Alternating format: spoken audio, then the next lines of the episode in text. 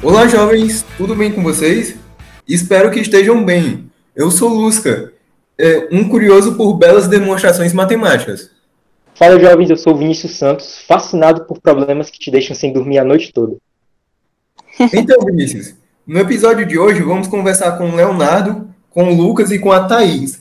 E eles são responsáveis pelo projeto Solmi no YouTube, que vem tornando a matemática de Olimpíadas mais acessível. Sejam bem-vindos a este podcast. Galera, vocês podem se apresentar? Meu nome é Lucas e eu acho que geometria é questão de ponto de vista. Meu nome é Thaís e eu não vou falar nada de tão criativo quanto o Lucas, agora eu me senti intimidada.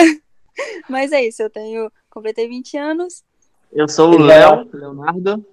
Eu tenho 22 anos e eu acho que matemática é uma delicinha. e aí, galera, vocês vão ter o episódio inteiro para pensar em piadas, então pode ficar tranquilos, viu? muito bom, muito bom, muito bom essas apresentações. Bom, galera, vocês já conhecem o Spot Geek? Não, não, não. Nunca ouvi falar.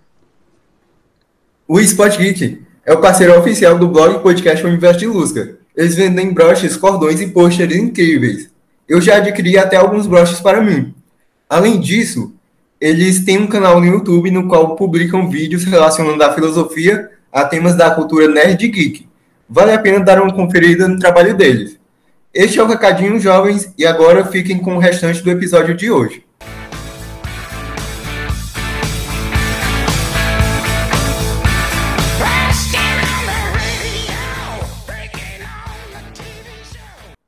Bom, galera, em que momento vocês tiveram essa ideia de criar um canal no YouTube para poder ajudar alunos a entender melhor essa matéria tão maravilhosa que é a matemática. Começou, acho que foi eu conversando com o Lucas. Eu falei, Lucas, a gente podia fazer um canal matemático, porque a gente observava assim. Depois que eu já tinha participado de Olimpíadas, a gente já tinha participado, não tinha mais Olimpíadas A gente já estava na idade. Depois do ensino médio, então não tinha mais aquelas. Só tinha Olimpíada Universitária, uma coisa que nunca, eu nunca tive vontade. Foi mais durante o ensino médio e fundamental. Aí a gente observava, isso foi uma coisa que a gente observou. A maioria dos canais de matemática não ensinavam de maneira. Não, é, não são todos, mas assim, a grande maioria. Os professores às vezes tendiam a explicar de maneira muito técnica, extremamente detalhada, e assim, a gente percebeu que não precisavam de tantos detalhes para quem está começando. Porque existem é, aquelas, aquelas ideias formais da matemática, que a gente precisa daquelas ideias para demonstrar muitas coisas, e beleza, aquilo ali é ótimo. Só que para quem está começando e olha aquilo pela primeira vez, acaba se se achando, achando algo meio distante. E aí a gente observou, olha, não precisa disso. Por que, que ele está explicando assim? Não precisava disso. Então vamos, por que, que a gente não entra, dá a cara a tapa aí, mesmo com timidez, mesmo com dificuldade, sem saber como é que como é que dá aula para frente das câmeras, bora, bora tentar, bora ver se dá certo, bora começar esse projeto aí. Aí comecei com o Lucas, comecei com a Thaís, eles gostaram. Aí depois de meses, e não foi, não foi do nada, assim, depois de meses conversando, pensando, bora fazer, bora fazer, bora fazer. Aí Aquela surgiu a ideia. Foi. Isso, e a ideia, tipo assim, o primeiro vídeo, o primeiro vídeo mesmo foi em janeiro de 2019. 2019, ano passado. Janeiro. Foi. E assim, é, na verdade era só. Ficava assim como uma. Era uma coisa que a gente com, ficava conversando, conversando, mas sabe, nunca coloca, começava de verdade, pegava a câmera, começava a gravar, fazia um roteiro, via a aula, o que, que ia apresentar. Nunca tinha acontecido isso de fato. E aí, depois de assim, os planos no começo, tu lembra dos planos, Lucas, no começo? Não, que era tipo assim, a gente, o Lucas, ele tinha tirado uma nota muito, muito boa na redação do Enem, e aí, é, eles queriam montar esse canal de matemática, né? Só que o Lucas tinha tirado uma nota muito boa, então pensou, ah, a gente pode explicar matemática e redação, já que tu tinha uma nota muito boa, tu pode ensinar isso. Aí tá bom, eles ficaram nesse plano, plano, plano, plano, plano, plano, plano, e acabaram não, não fazendo nada, né? Ficou enrolando por muito tempo. Daí, depois, é, eu fiz o Enem e aí consegui tirar uma nota boa também na redação. Aí o Léo, não, então é, meio que isso daí é o sinal. Vamos, vamos, vamos começar, vamos ensinar isso daí pro povo. Aí a gente começou a fazer os vídeos e, e aí foi indo. Eu fiz o de redação, o Léo fez de matemática. Foi acontecendo. Até isso fala nota boa, mas até tirou quantos? 980, não foi? Foi 980. 980. Ela fala nota boa com humilde, humilde. Esse daí, Nota boa. é, mas era muito estranho porque, porque a gente dividiu o foco. Era assim, aula de matemática e depois de redação. Aí a pessoa é. que queria só aprender redação ficava vendo, oxe, por que que tá postando vídeo de matemática? Aí ficava perguntando, mas quem é aquela menina lá que faz vídeo de vez em quando? É. Aí, ou então vídeo da Thaís, e quem é aquele menino lá que do nada posta? Ele é, ele é amigo teu, teu irmão? O que que é isso? E a gente começou a perceber que isso não dava certo, tinha que ter um foco. Aí foi que a gente foi mudando. Foi, foi, foi passar dos anos que a gente foi fazendo isso. Entendi, bacana, viu? Então, vocês começaram no YouTube há pouco mais de um ano e meio, e por lá já contam com quase 100 mil inscritos e mais de 2 milhões de visualizações. É, no Instagram, o perfil do Solmi tem mais de 15 mil seguidores. Com tanta gente acompanhando esse trabalho incrível, vocês têm aquela sensação com grandes poderes vem grandes responsabilidades? Papo de super-herói. É, sim, eu acho que isso é só assim porque muitas coisas que a gente fala lá é, acabam se tornando é parte da vida de outras pessoas. Quando a gente diz, tipo assim, ah, essa daqui é uma é a forma como a gente estudou e eu acho que a melhor forma de estudar, hum. as pessoas seguem aquilo ali. Então aquilo ali muda em parte a vida das pessoas. Então a gente tem muito cuidado com o que a gente vai falar. Sempre a gente tenta é, estudar sobre assuntos de falar, porque é sempre a gente está mudando a vida das pessoas ali também. Então não pode falar qualquer coisa. É, eu acho que assim, desde o começo, na verdade, foi assim, a gente sempre teve muito, muito cuidado quando a gente para fazer um vídeo, é, ó, por exemplo, o vídeo do Léo de matemática demorou muito tempo para fazer um vídeo muito pequeno, tu lembra, Léo? Um vídeo pequeno, uhum. matemática demorou muito tempo, porque era roteiro e demorava muito, porque precisava detalhe por detalhe, não queria falar nada errado, não queria, queria explicar da melhor forma possível, tipo assim, não queria gaguejar. É. Gaguejar é. e não repetir palavra, e era nervosismo, tudo isso. Quando foi fazer meu vídeo de redação também, eu e o Léo, a gente, eu tinha feito o roteiro todo, daí aí, eu e o Léo fomos gravar. E aí tinha muito problema, porque ou eu esqueci o que tinha que falar, eu esqueci a ordem, ou então eu falava muito atropelado, o que acontecia mais é ficar falar muito atropelado. E aí era basicamente assim, eu sentada na cama, a câmera na nossa frente, não tinha tripé nem nada, a câmera na nossa frente filmando, e eu lá atrás da câmera só tipo, repete, repete, repete, tá errado, tá errado. Falou muito rápido, não tá claro, repete, repete. E era só nisso. Então, tipo assim, a gente sempre toma muito cuidado desde o começo em trazer algo que seja muito bom, assim, o melhor que a gente pode dar, e tomando esse cuidado, né, para não falar besteira, não ensinar algo errado, que isso aí já tem demais na internet, né? Exatamente. E só, só um detalhe a mais. Eu, de certa forma, até me arrependo um pouco, sabia, Thais, disso? Porque era uma ideia de perfeccionismo. A gente queria fazer super perfeito. Hum. Só que a perfeição não vem do dia pra noite. Era muito melhor publicar, assim, mesmo que fosse meio ruim mesmo. Ah, gaguejou, falou besteira. Mas assim, o conteúdo tá, tá ok, tá bom. Tá, a forma que o que a gente mais preocupava era com a forma, era com o jeito de falar, é. era se gaguejava, era se estava sendo muito sério, sorrindo, não sei o que. Esses detalhes que não precisava. Eu acho que a gente podia ter, ter sido mais tranquilo em relação a isso e deixado rolar. Postar umas coisinhas assim, passar um pouco de vergonha. Eu acho que era isso que faltou. Aí com o tempo é. a gente ia ganhando mais, mais maturidade e não precisava de precisava de tanto perfeccionismo, não. Isso era insegurança. Era como tava camuflado como insegurança. Mas mesmo assim, a gente continuou, isso, isso foi isso Acho que, que isso aí acaba sendo um pouco normal, assim, porque a gente nunca tinha tido contato com nada disso, com internet, YouTube, fazer um vídeo, postar, tá doido? Nunca que eu fiz isso na minha vida, nunca, nunca. Uhum. Eu tenho um canal no YouTube também, e de fato, os primeiros vídeos são os mais demorados e os mais cansativos. Depois você vai pegando a manha e fica mais tranquilo de fazer, editar. Exatamente, exatamente. É. Aqui no podcast também tem todo um processo do, desse solteiro, sabe? É, muitas vezes passa por um professor, é, Maírton, que ele, assim, ele faz parte da consultoria em ciências exatas. Ele é físico, ele dá uma olhada no roteiro, ele dá alguma ideia é, no que pode melhorar, sabe? E normalmente são gravações que demoram, porque é, primeiro a gente faz o primeiro roteiro, aí depois passa para outras pessoas analisar e ver o que acham que pode acrescentar, melhorar. Depois, depois ainda passa para o professor para ele ver. Também tem a professora Kilvia, que ela, no, ela faz essa consultoria em ciências biológicas, ciências. O que, o que chama a atenção é assim, quem está por fora vendo o conteúdo já pronto, ah, vê o podcast já pronto, vê o vídeo já pronto. Não tem nem noção do trabalho que dá, né? Não tem nem noção do processo e das horas e horas e horas e horas para conseguir fazer ele 15 minutos bem feito. Não sabem como é a produção por trás. Eu lembro que isso aí foi uma das coisas que mais me chamou a atenção quando a gente começou a gravar vídeo. Porque, tipo assim, eu vi os vídeos no YouTube e a gente ficava. Assim, a maioria das pessoas fica com a, com a falsa impressão de que. É, ah, é muito fácil ser youtuber. ou então ensinar algo, ou então, sei lá, só gravar uma coisa. Não é tão fácil assim, porque depois que a gente começou a fazer isso, eu fui, eu fui percebendo que, caraca, Léo, isso dá muito trabalho, isso é muito trabalho. A gente passou a tarde inteira gravando, depois vai passar outra tarde editando, e depois ter que postar nisso, postar em outro lugar, e divulgação, rede social, não sei o que. É muito lugar para tu gerenciar. Então, depois que eu vi isso, eu comecei a valorizar mais, pensar, caraca, realmente dá trabalho. Sim, na minha cabeça, é fazer podcast era uma coisa tão fácil, sabe? Assim, não ia dar nenhum trabalho. só gravar a voz, não, não ia ter trabalho nenhum. Depois, é, tanto trabalho é porque a gente nem edita, a gente passa para outras pessoas editarem, sabe? É o que uhum. dá mais tempo para a gente pensar em nos textos, em realmente. Mas só a parte do roteiro e, e combinar as gravações já dá um trabalho danado. Imagino. Mas eu sempre gosto, eu, eu às vezes fico assistindo os filmes e documentários, eu sempre fico imaginando a produção, sabe? Ah, já imaginou aqueles filmes que Ah, que aqueles documentários que mostram um animal raro, sabe? Quanto tempo eles ficaram esperando o animal aparecer ali na floresta? Sim, sim.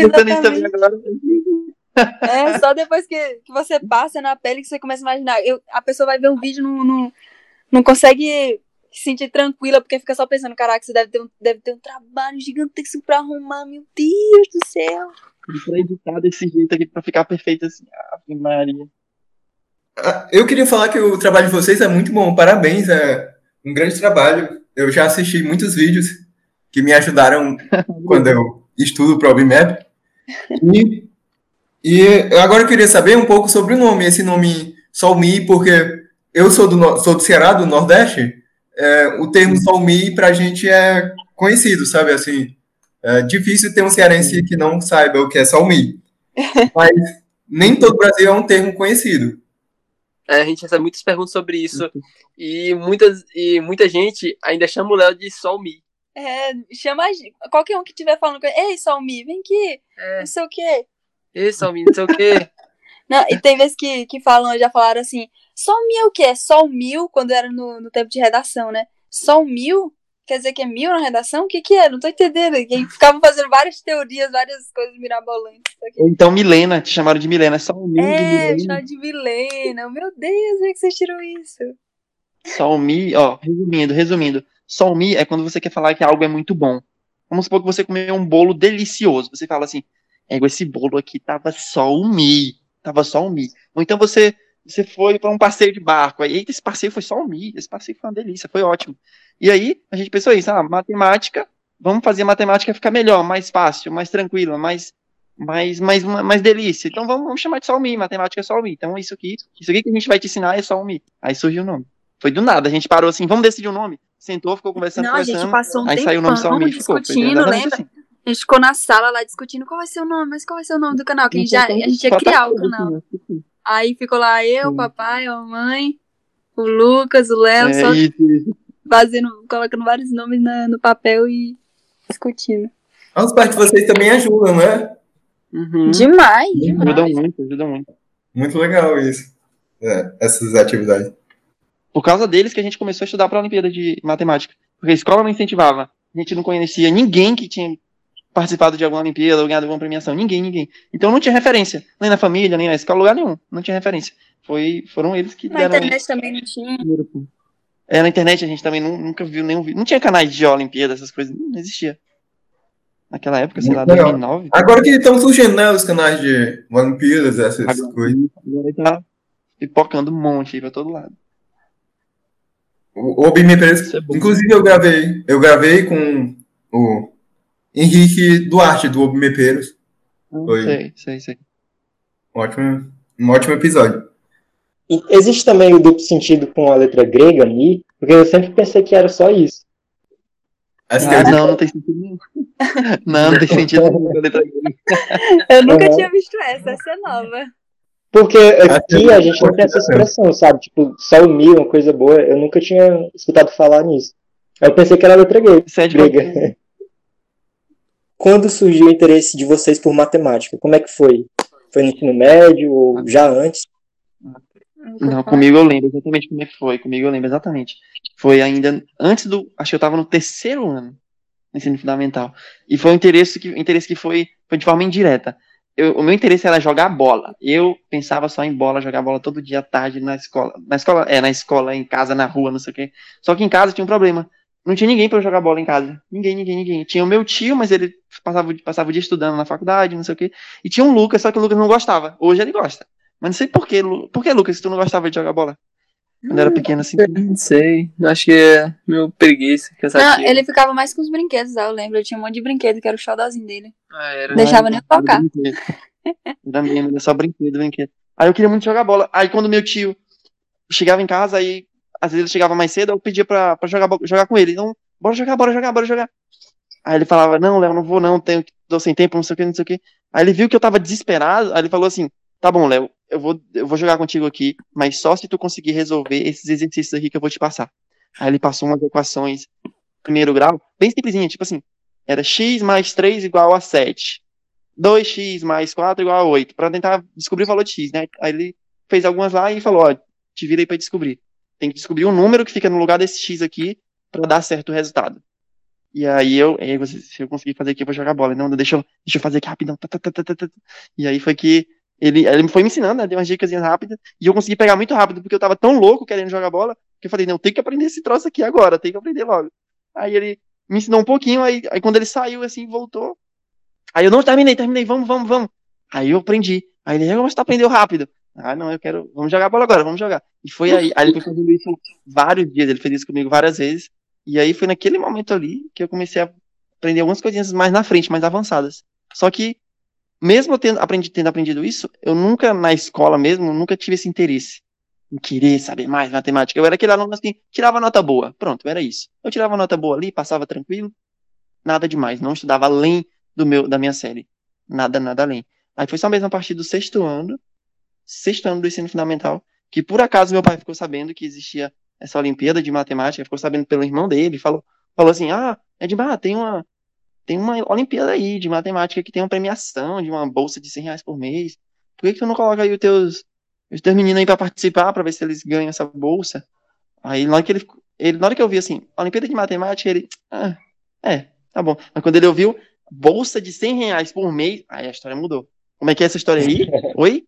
Aí ele foi atrás saber melhor. Aí, não, então bora, bora escrever. Aí foi lá atrás da escola, porque a escola não escrevia. Tinha que chegar lá e, e insistir, bora, se inscreve, se inscreve ela lá inscrevia os alunos. Aí foi aí que a gente começou a estudar. Aí ele que imprimiu as provas e botou, bora, estude todo dia, todo dia, todo dia, insistindo, ensinando, ensinando, ensinando, ensinando. Ele, minha mãe. E foi assim que a gente começou.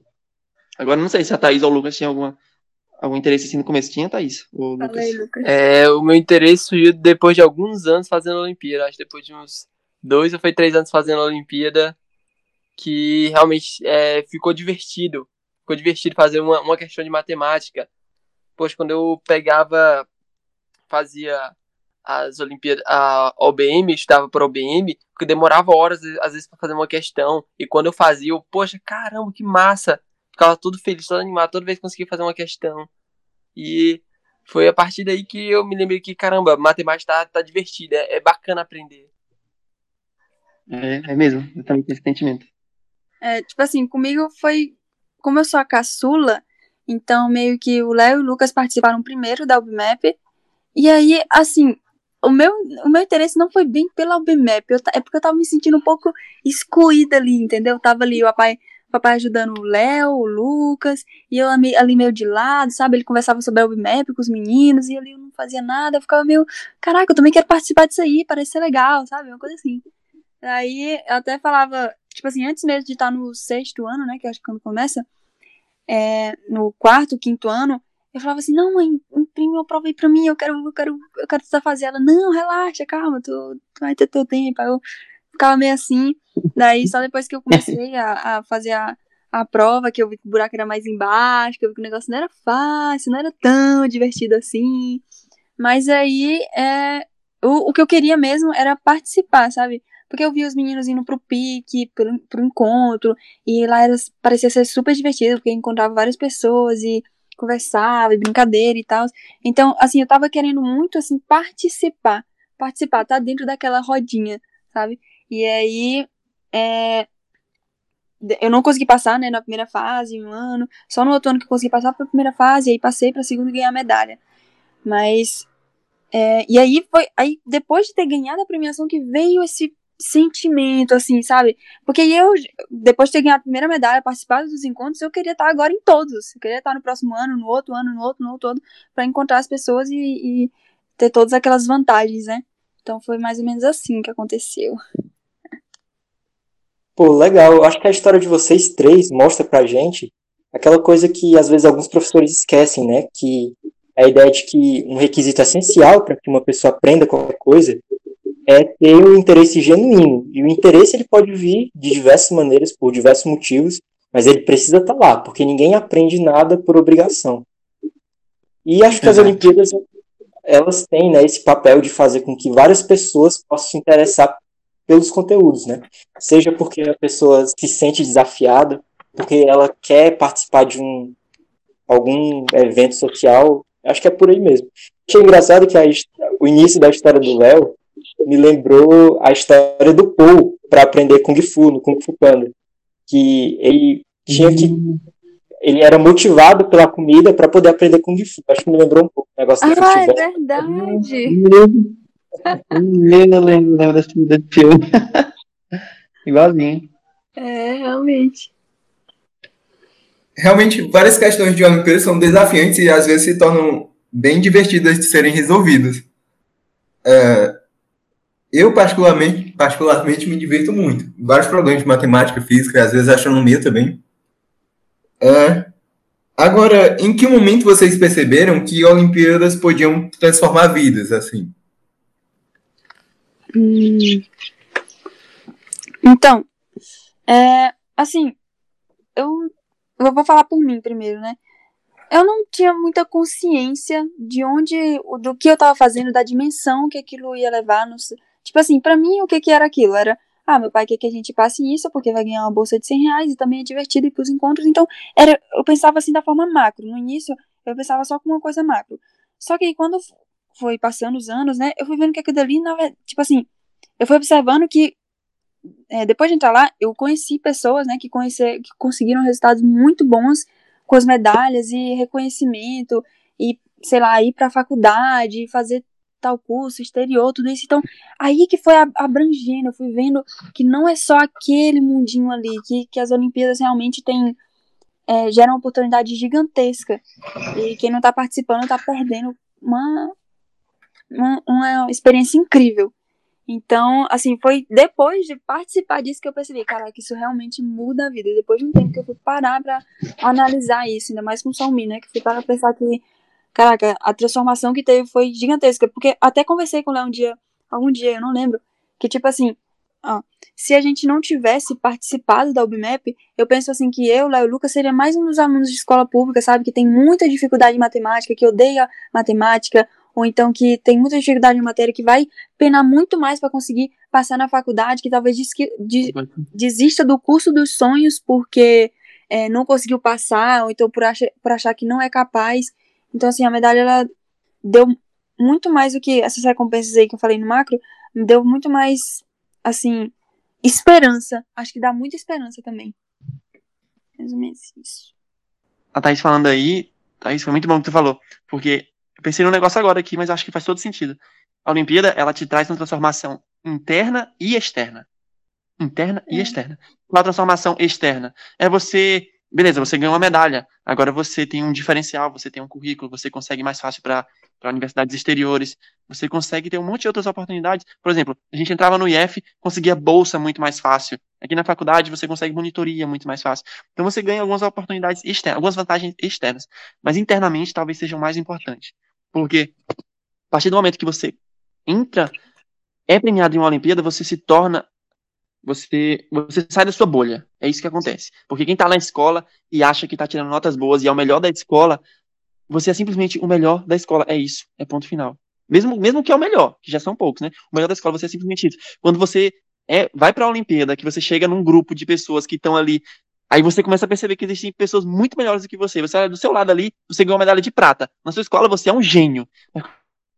Você vai na premiação, você tem 20 caras ali que são medalhas de ouro que são muito melhores do que você. Você sai da bolha na hora e você vê. Aí, olha, transformação interna, né? Você olha para dentro e fala, eu, eu, não sei, eu não sei de nada ainda. Eu tô só começando, eu tô engatinhando aqui. Mas na escola não, na escola parecia que você era um gênio. Outra coisa que acontece é que você percebe que é capaz. Porque eu, pelo menos, quando fiz pela primeira vez a Albimap, eu achava que era impossível, impossível, porque eu via lá que eram milhões de participantes, e era uma prova que eu nunca tinha feito antes, e que era matemática, eu tinha começado a treinar há pouco tempo. Na minha cabeça eu falei assim, eu vou fazer essa prova aqui, mas eu tenho certeza que se eu ganhar alguma premiação é só por um milagre. Só por um milagre. Acabei ganhando medalha de bronze. Né, mas era, era essa a minha ideia. Aí quando eu ganhei, foi um desbloqueio, obviamente. Foi uma coisa assim, olha, é possível. É possível. Eu posso conseguir coisas que eu aparentemente são difíceis. E aí isso mostra o que, que me ensinando. Que eu posso tentar qualquer outra coisa depois, treinar para isso, me esforçar, que eu vou conseguir. Que eu vou conseguir. Então foi assim que foi com essa cabeça que eu cheguei, por exemplo, para fazer uma prova do Enem.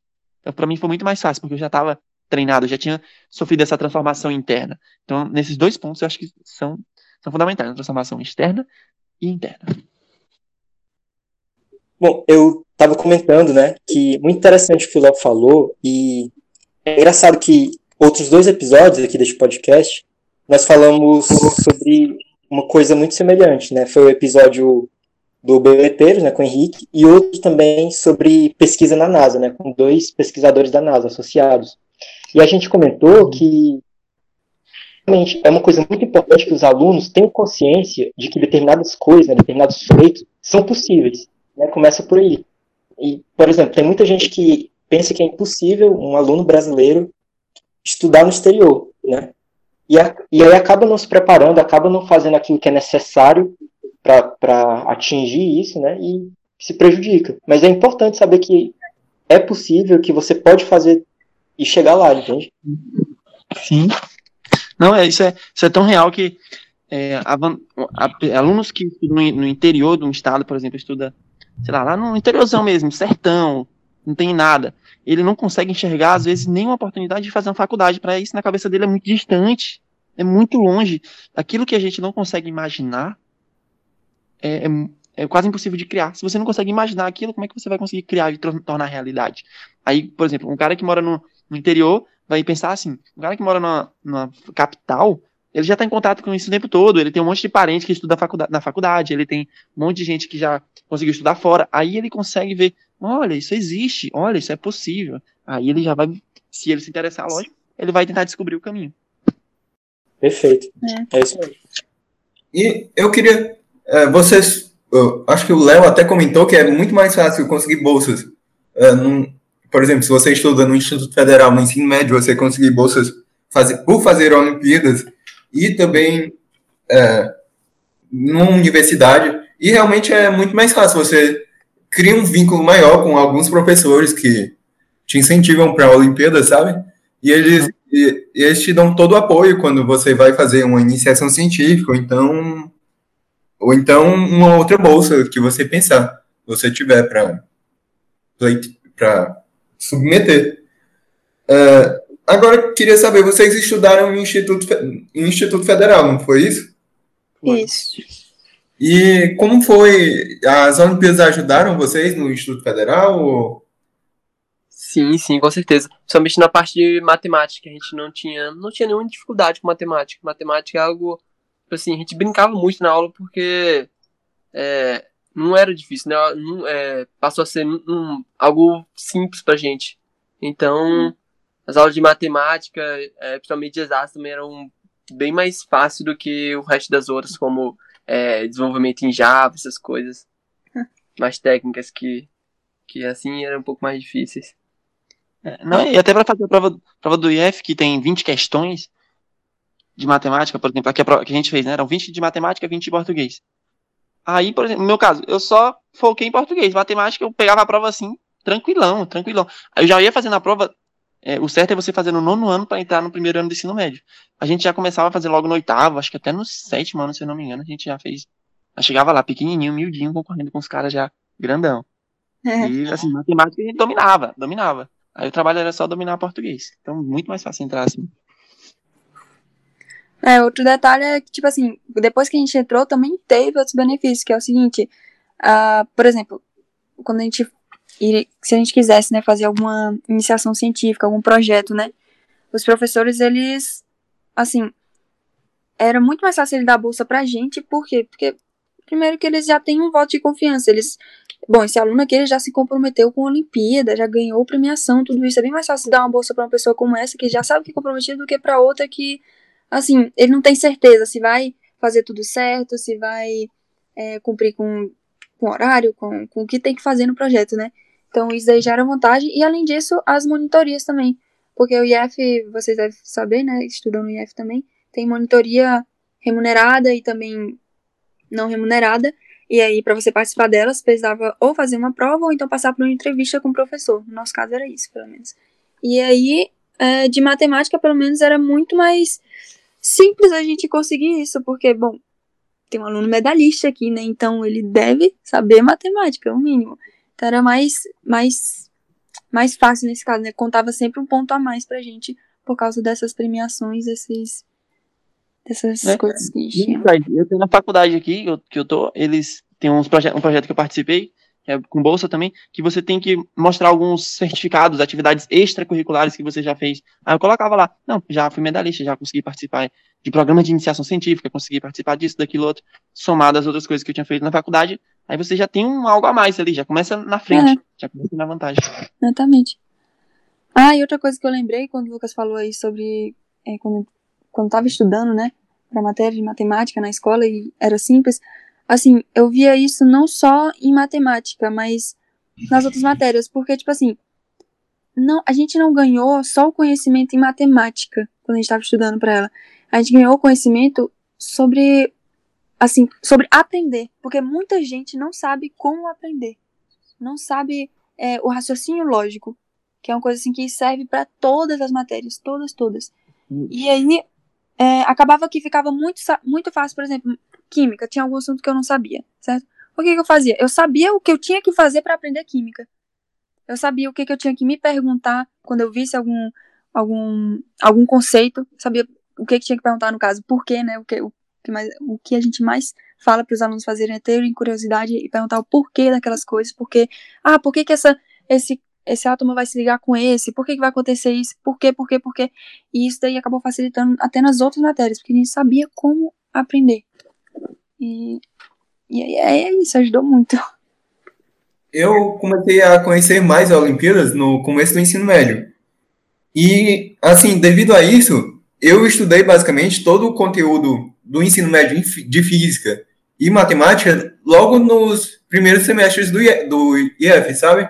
E isso me ajudou bastante durante todo o restante do curso, porque as provas de matemática eram, tranqu eram tranquilas para mim, as de física também, porque eu já, eu já estudava para as Olimpíadas, e normalmente as Olimpíadas tendem a ter. É, tendem a ser um pouco mais desafiantes que as provas comuns. Vocês também tiveram. adiantaram os conteúdos? E... Muito, muito, muito. Mais. Assim, por exemplo, assunto como combinatória, probabilidade. Os professores na escola, assim, eu até ficava meio chateada, porque a forma que os professores ensinavam, principalmente esses assuntos na escola, era muito, sabe, fórmula, fórmula, fórmula, ó, essa forma aqui para combinação, essa forma aqui para combinação, ou para combinação, para permutação, para arranjo, não sei o quê. E eu ficava, caraca, por que vocês complicam tanto? E a gente já tinha aprendido aquilo dali há, há anos atrás, antes de, de, de sim, começar sim. o ensino médio. E era um assunto que o povo estava aprendendo agora, no terceiro ano, segundo ano, uma coisa assim. E a gente já tinha aprendido no nono, no, no oitavo ano. Então, assim, era bem, ficava bem mais simples, bem mais leve. Galera, assim, é, alguns dos meus vídeos preferidos do canal de vocês, assim, os mais marcantes mesmo, são justamente sobre aprendizado, né? Que vocês falam muito sobre lógica, sobre neurociência. Realmente são os meus vídeos preferidos. E eu fiquei até me perguntando, vocês já leram algum livro do professor Pierre-Louis Piazzi? Não. Não, não. Mas eu me interessei muito, muito. Eu já, já, já, já, vi, já, vi, já vi palestras dele, várias palestras, mas ler o livro não. Aham, uhum, justamente. Ele tem um livro, acho que o mais famoso, é Aprendendo Inteligência. Um livro muito bom. Uhum. E é engraçado, porque vocês falaram de muitos conteúdos tratados pelo professor, né? Então, é realmente muito interessante a percepção que vocês têm do aprendizado, do ensino, porque é uma coisa bem correta mesmo.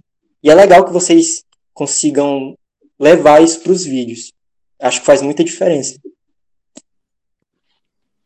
É, não, a gente antes, antes de ser uma, é, é básico, você antes de querer aprender alguma coisa, você tem que entender como é que se aprende, né? A escola, talvez a escola tinha que ter uma, uma disciplina só assim, como estudar, como aprender, era obrigatório. Porque o aluno passa lá 10, 20 anos e não tem uma aula, assim, uma aulinha de uma hora, você vai falar, olha, existem várias formas de estudar, mas talvez essa aqui seja melhor. Só para dar uma luz para o aluno. Não tem, não tem. Simplesmente estuda, estuda, estuda, estuda, estuda. Não entendo. Uhum. Sim.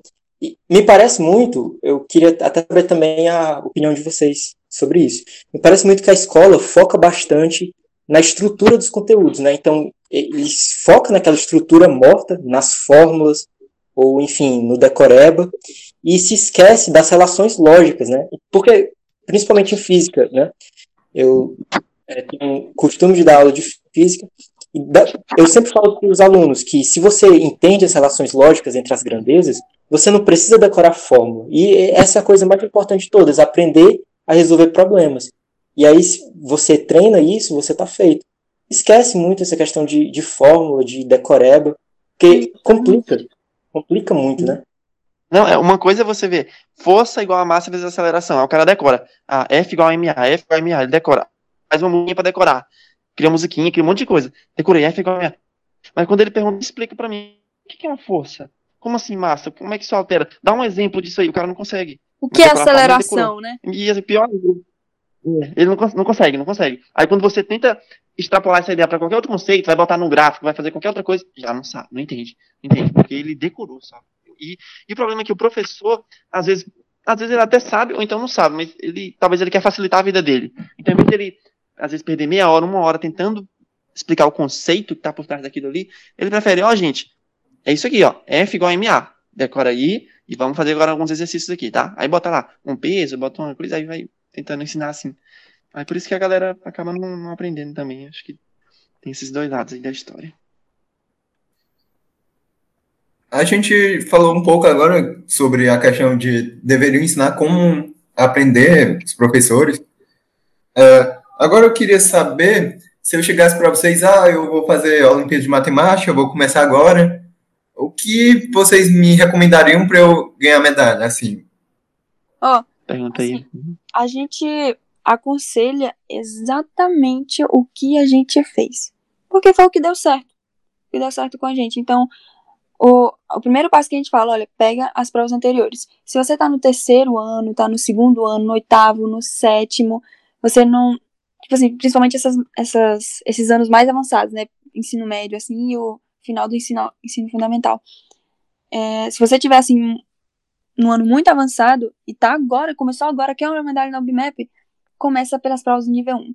Então faz lá todas as provas anteriores do nível 1, depois é para o nível 2, depois para o nível 3, se você está no ensino fundamental. Comece também pela prova do nível 1. Então, assim, tem que ver o seu, o seu nível e, e fazendo as provas anteriores. Foi exatamente isso que a gente fez. A gente não, a gente não tinha videoaula para ver, a gente não tinha livros, a gente não tinha nada disso, a gente só tinha o quê? Provas anteriores e nosso pai ali é, e nossa mãe sempre tentando ajudar, ajudar de alguma forma a gente a entender o assunto, né? Mas uhum. a base de tudo é sempre provas anteriores. Faça todas as provas anteriores, faça questões. É isso que vai fazer é, parte. Não, isso se baseia num princípio muito simples. A melhor forma de aprender qualquer coisa é fazendo aquela coisa. De longe. Quer aprender a jogar bola bem? Jogue muita bola. Jogue todo dia. Quer aprender a tirar foto bem? Tire foto todo dia. Tire foto todo dia. Quer aprender a andar de bicicleta? Ande todo dia. Então, você quer aprender a resolver problemas de lógica? Você quer entender? Você quer entender como é que funciona a matemática? Então, resolva problemas de matemática o tempo todo.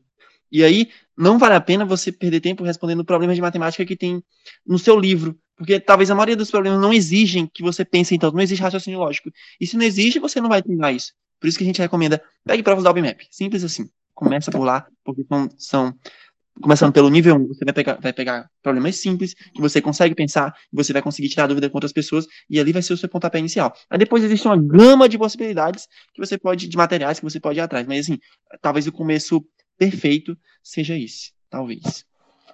Então acho que em resumo seria isso. É, pegue e faça as questões anteriores. Pegue aquelas provas lá, tem um monte de ano, um monte de provas para desfazer, então pegue ela e tente fazer. Tente pelo começo. Poxa, não consegui o nível 3, vai pro nível 2 não conseguiu o nível 2, tá muito difícil, vai pro nível 1. e começa a partir de lá, vai subindo degrau por degrau. É.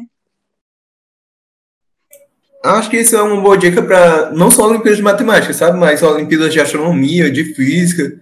É uma variedade de Olimpíadas. Fazer as provas anteriores é uma boa dica. Que Hum, você vai perceber como é o sistema da prova, como funciona. Uhum. Então, apesar de vocês produzirem conteúdo para alunos interessados em matemática, o Léo cursa medicina na Universidade Federal do Maranhão. Já o Lucas, já o Lucas está fazendo ciência da computação na Universidade de Brasília. E a Thaís está estudando para passar em medicina. Ninguém quis ir para matemática por quê? Porque não dá dinheiro? Eu tinha pouca certeza na vida do que eu queria fazer. Assim, perguntava o que, que tu quer fazer da vida? Não sei. Não sei, não sei, não sei, não sei, não sei, tenho nem ideia. Mas eu tinha uma certeza. Eu não queria fazer matemática. Fazer faculdade de matemática. Eu não me enxergava me estudando aquilo profundamente. Não me enxergava nem sendo algo, tipo assim, estando lá no IMPA, fazendo aquela parte mais científica, bruta, ou então dando aula, vivendo assim, dando aula de prof- professor tradicional. Eu não via isso. Eu numa escola, dando aula ali para 30, alunos, 30 alunos, no ensino médio, sei lá, e repetindo isso a vida toda. Não conseguia me enxergar isso. Então, não me identificava nem um pouco. Aí você vê, ah, mas você não dá aula de matemática hoje? Dou, mas aí é na internet, foi, é outra história. Eu, eu não me via todo dia indo para uma aula, para uma sala de aula. Nunca, nunca me via assim. Aí foi por isso que eu, "Ah, não, o que que eu vou fazer? O que que eu vou fazer? Perder tempo fazendo esse curso? Não vou. Aí foi assim que eu decidi. Tinha essa certeza. É, assim, no meu caso, é, eu nunca, eu também, assim, caí no mesmo, mesmo papo que o do Léo, mas eu já tinha, eu já gostava muito de medicina desde pequena, eu já tinha esse sonho, então, assim, não fazia sentido eu ir pra matemática. Primeiro que eu não me imaginava, né, do mesmo jeito que o Léo, não me imaginava nessa área, e também porque eu já tinha outros planos, e já era outro plano meu, bem antigo, e por isso que eu não fui pra matemática.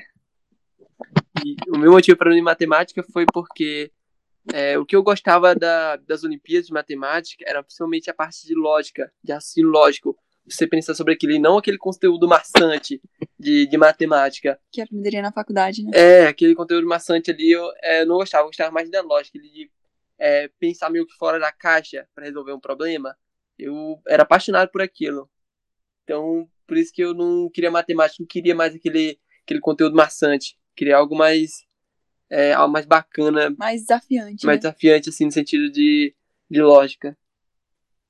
No meu caso, eu quero ir para. O Vinícius está em licenciatura em física e eu quero ir para a licenciatura em física. É, o pessoal sempre fala para mim, ah, não sei o que, devia ir para medicina, porque medicina dá dinheiro. Física vai, vai fazer o quê? Em física vai se matar ensinando, não sei o quê. Mas eu gosto muito da, de física, principalmente da área de pesquisa, sabe? Eu também me interesso por medicina, também em relação à pesquisa. Mas eu não me imagino dando muitas aulas.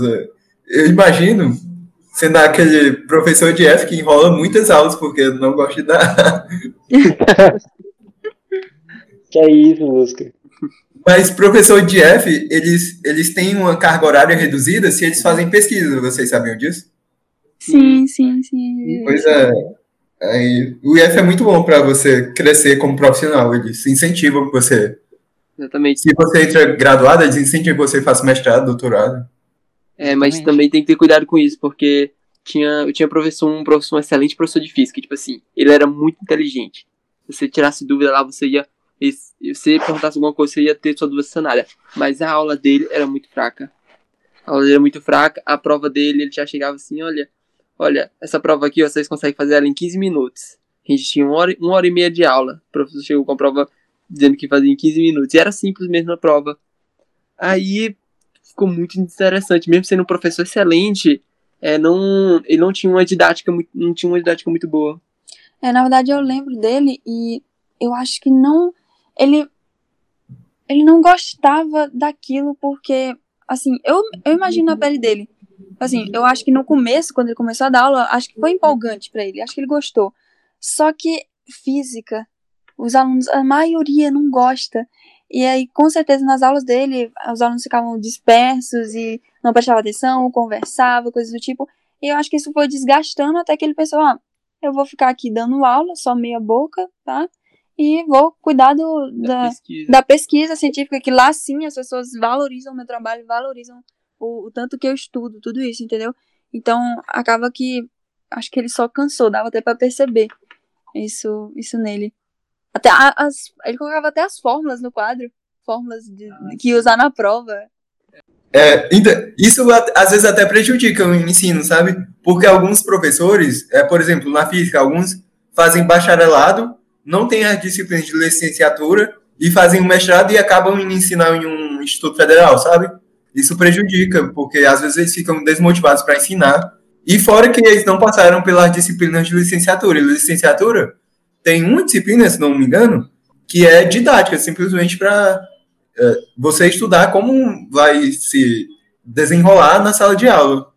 Isso Isso é importantíssimo, saber lidar com os alunos, principalmente ensino médio. Ensino médio é complicadíssimo. É mesmo. Só adolescente. Me senti velho agora. Bom, gente, ahn, Léo e Lucas, a dedicação de vocês em estudos para a Olimpíada de Matemática ajudou na hora de passar para o curso de graduação de vocês? Com certeza, com toda certeza. É, Eu vou falar o meu, o meu caso primeiro, aí o Lucas fala dele. Eu consegui tirar 957 pontos na prova de matemática. E eu lembro que a única coisa que eu fiz, eu não passei horas e horas vendo vídeo e, e conteúdo, não sei o quê. A única coisa que eu fiz foi, peraí, se eu, que- se eu quero tirar nota boa nessa prova aqui, eu vou fazer todas as questões. Peguei, fiz todas as questões anteriores, a maioria eu consegui fazer já com muita facilidade. Uma ou outra era uma novidade, um assunto assim, olha, o que, que, que é isso? Ia lá e aprendia muito rápido. Quando você tem uma base, ó, isso aqui é importante. Quando você tem uma base muito boa, em qualquer disciplina que seja, seja humana, seja ciência, seja matemática, é assim, é como se você tivesse um muro já construído. Colocar um tijolo a mais ali é muito fácil, e aquilo ali já tá é uma, já é uma base que já está muito bem sustentada. Você colocar um tijolinho a mais ali, um- uma ideia a mais, um conceito, é muito mais fácil. Aí quando eu tinha que aprender qualquer coisa nova a mais, em matemática especificamente, era mamão com açúcar. E aí, o que, que eu precisei fazer? Eu observei. Peraí, matemática vale quase mil. O que mais que vale mais ponto aqui? Redação, vale mil. Então vou fazer isso, vou focar nesses dois. Acabou. O resto eu vou ali, vou estudando e tal, mas o meu foco, eu já sei qual é o meu foco. Então foi uma estratégia que eu, que eu pensei que daria certo. Aí fui lá, matemática, eu quero tentar fechar essa prova aqui. Redação, eu quero também tentar tirar uma nota máxima, comecei a treinar. Minhas redações eram péssimas, aí eu tirava só, sei lá, 600, 580, 640. Eu fiz o Enem três vezes seguidas, primeiro ano, segundo ano, terceiro ano. Mas aí quando eu cheguei no, no Enem pra valer, eu consegui tirar 800 e pouco na redação, 900 e cacetada em, em matemática. Aí nas outras foi ali, 600 e pouco. Foi minha boca, 600 e pouco. Mas aí foi mais do que suficiente pra passar. Então, sim, se não fosse a Olimpíada, eu chegaria lá com, com muito mais coisa pra estudar. Eu chegaria lá fraco em matemática, fraco em redação, fraco em tudo quanto é coisa. E aí seria quase impossível passar assim, pelo menos de primeira. Teria que passar mais um ano ou até dois. E o meu é muito semelhante do Léo. Eu foquei em, em matemática e redação. Matemática era o meu forte, redação era o meu fraco. Eu, tipo assim, eu acho que no segundo ano eu não consegui. Ah, não, no. Foi no segundo ano. Ah, não, foi no. É, no segundo ano eu não consegui, não tinha conseguido nem terminar a redação direito. Aí no terceiro ano eu tirei 700 e pouco. Aí eu tinha conseguido passar pra. Eu acho que minha pontuação dava pra passar pra engenharia, para aqui, para Gama, em Brasília. Aí eu fiz um semestre de, de enfermagem, pra, poxa, eu queria saber se é, também o caminho da medicina, queria ver se servia pra mim, se eu ia gostar da medicina. Então, aproveitei que deu pra passar pra enfermagem e fiz lá. Fiz um semestre, não, não gostei, voltei pra casa e voltei a estudar matemática, voltei a estudar pro Enem. E o que, eu fiz foi responder muitas, todas aquelas questões de matemática do Enem e repetidas vezes. Tipo assim, respondia a prova, 600 questões, então 600 questões na época, respondia mais algumas, umas 300 assim, repetidas, e cheguei lá na prova tirei 800, 840, 820. Aí, na, enquanto, ni, enquanto que na redação eu fiz um negócio diferente. Eu, eu tardei, tipo assim, tardei, estudei com muita intensidade para tirar nota mil na redação. Peguei aqueles vídeos de como tirar nota mil e fui refinando, pegando todo o conteúdo possível ali, fui para transformar para conseguir produzir uma redação estilo nota mil. E fui testando isso com aquele site de corte de redação. Aí corrigiu as minhas redações, aí eu via lá, poxa, isso daqui tá meio ruim, isso aqui tá, meio... isso aqui tá funcionando. Então, quando eu cheguei na prova, eu tinha mais ou menos uma formulazinha de como eu ia fazer a redação. Forma de bolo, né? É uma fórmula de bolo que servia para eu tinha fazido, eu tinha feito muitas redações, tinha testado várias maneiras, então estava preparado para aquela prova. Melhor que o ano anterior, que eu tinha tirado 800 e, 840, 830, 820 na redação. Aí foi nesse ano que eu tirei 920. Foi.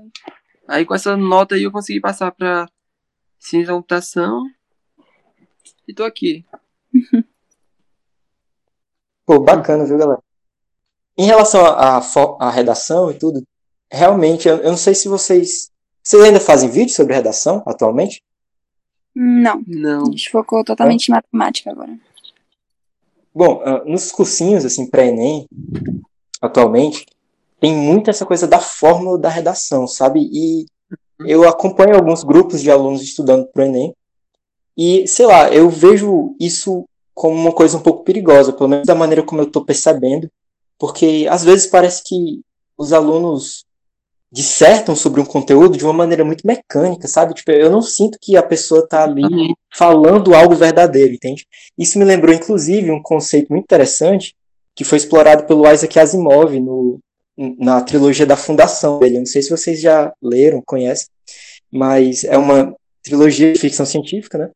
E ele em um dado momento, ele faz referência a um tipo de ciência fictícia que tenta desvendar em um determinado texto, uma determinada fala, é, quais são os pontos que realmente são relevantes. Então, eles fazem isso para poder tratar com diplomatas, porque às vezes existem textos gigantescos ou falas gigantescas que são muito enroladas, mas que não querem dizer nada ou não têm informações relevantes. Então, eu achei isso muito interessante. Pô, cara, de fato, você pode fazer um discurso e não falar nada de assim de concreto. E às vezes eu vejo muito isso no vestibular. O que, é que vocês pensam sobre isso?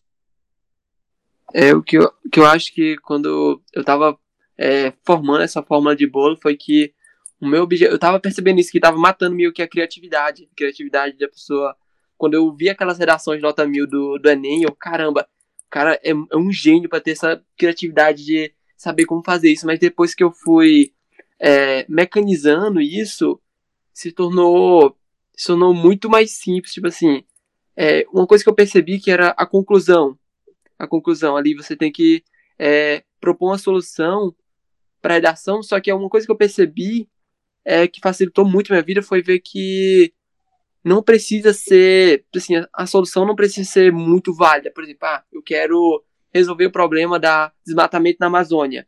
Você pode dizer uma solução tipo, ah, é, a compra é o desenvolvimento de um satélite para vigiar a floresta amazônica e, e com, com a inteligência artificial ver os focos de desmatamento em relação de um dia para o outro, de uma hora para outra, para já mandar os policiais, é, policiais lá e averiguar e prender os responsáveis. Aí, poxa, essa é uma boa solução? bacana. É viável? Não, não é viável. Como é que vai ter um desenvolvimento de um satélite, mandar um satélite para o espaço?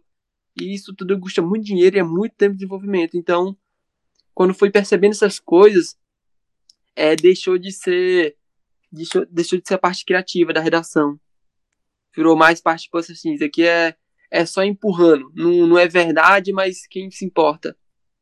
É, eu, é o que eu percebo bastante, tipo assim, é, na, na redação, meio que não é pra. Fala que é pra expor sua opinião, né?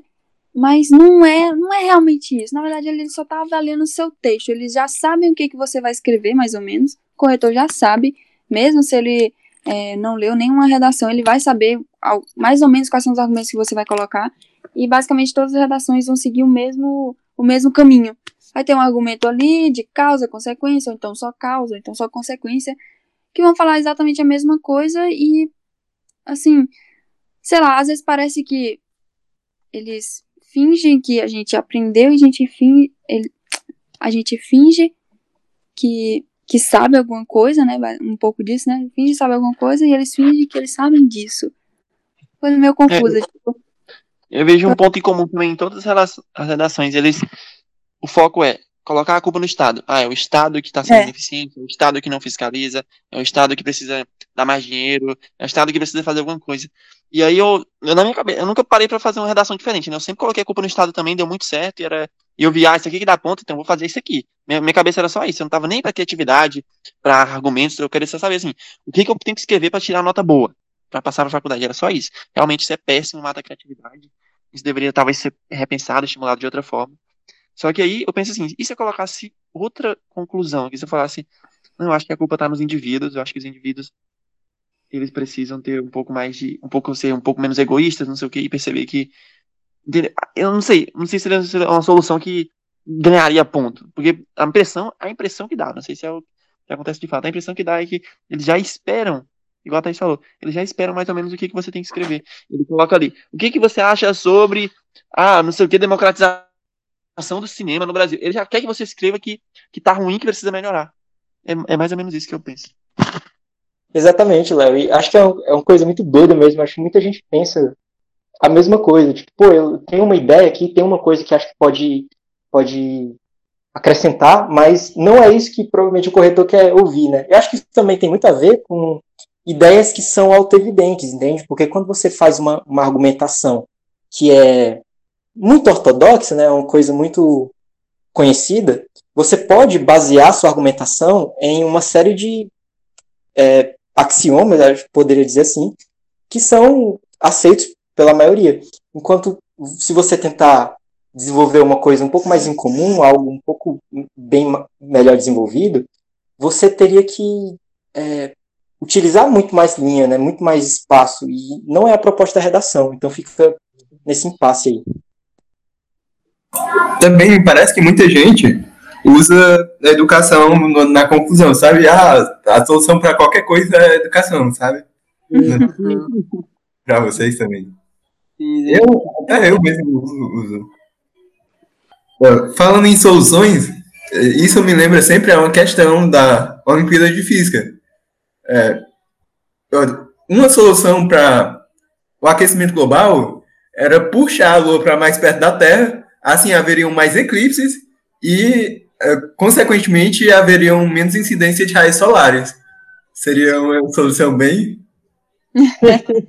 Não, não, não, acredito que não seria aceito na redação do Enem, mas era uma questão de física, no caso.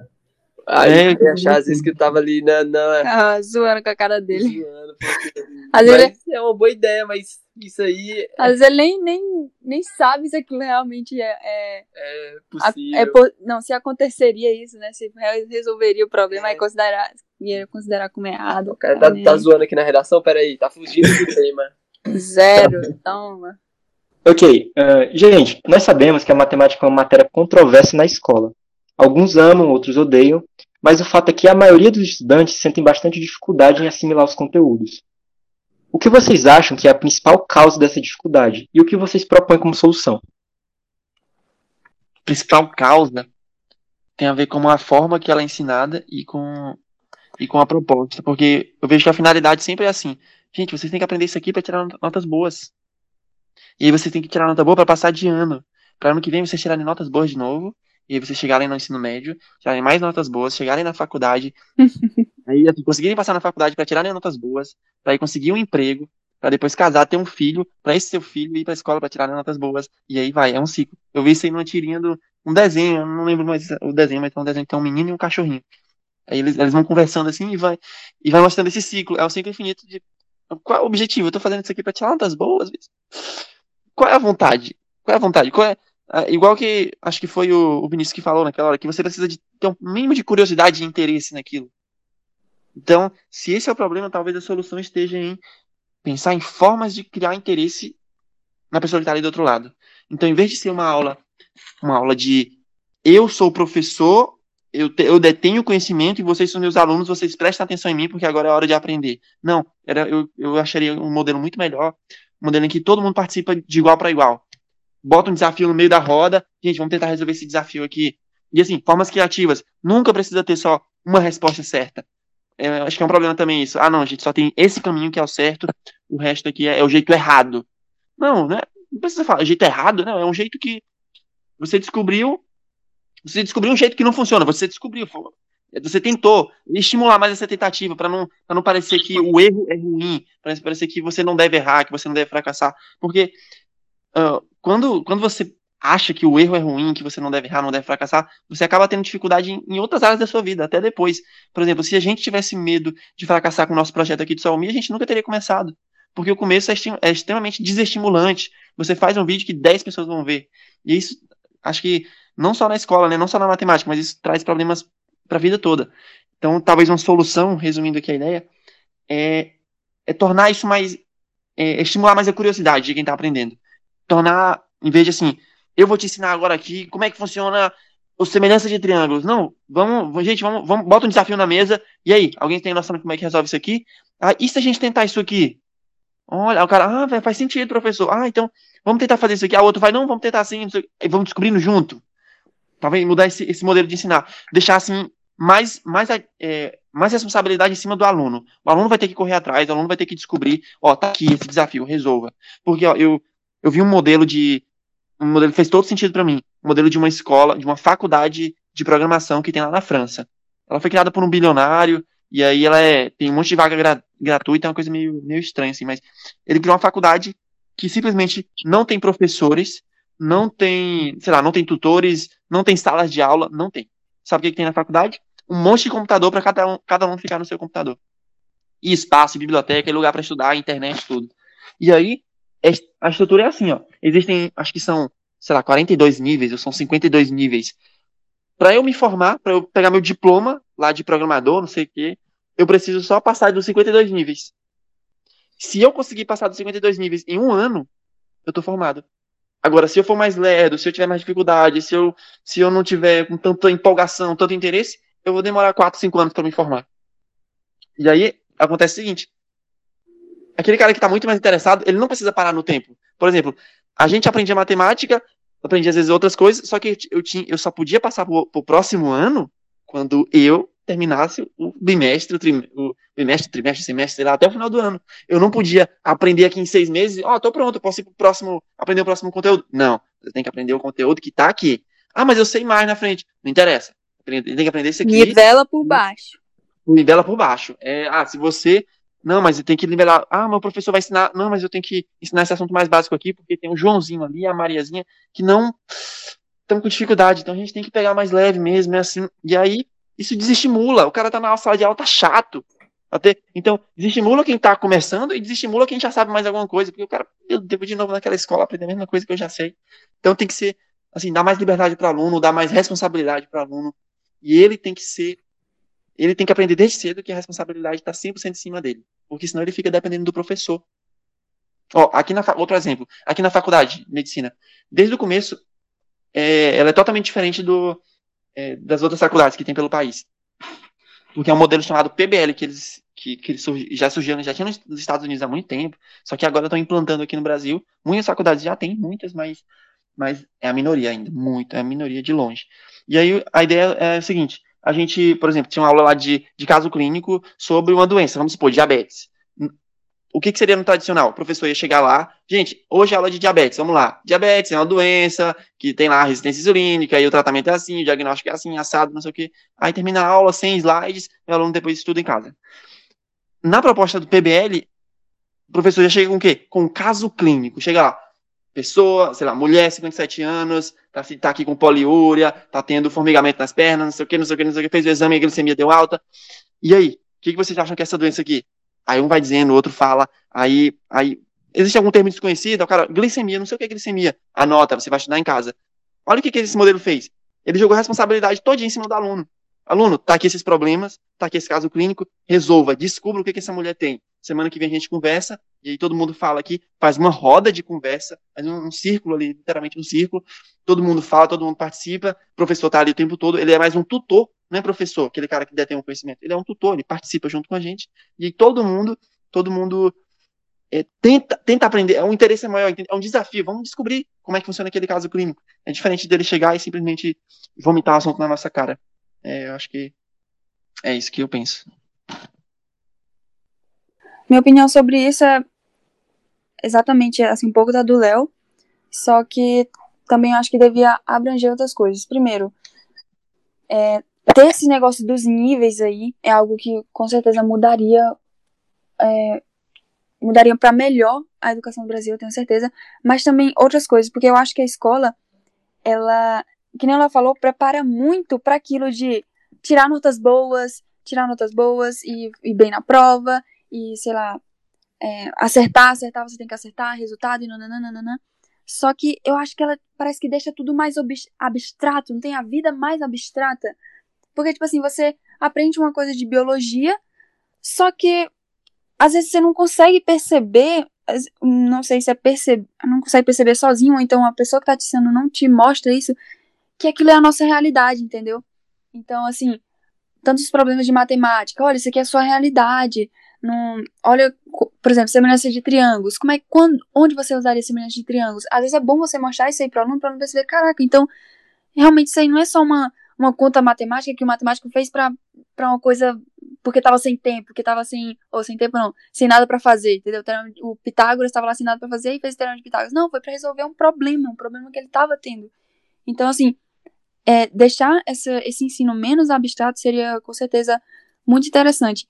E, além disso, acho que ensinar outras coisas, assim, puxando muito para a vida real, ensinar outras coisas na escola, como, por exemplo, é, educação financeira, é, saúde, ensinar, assim, como.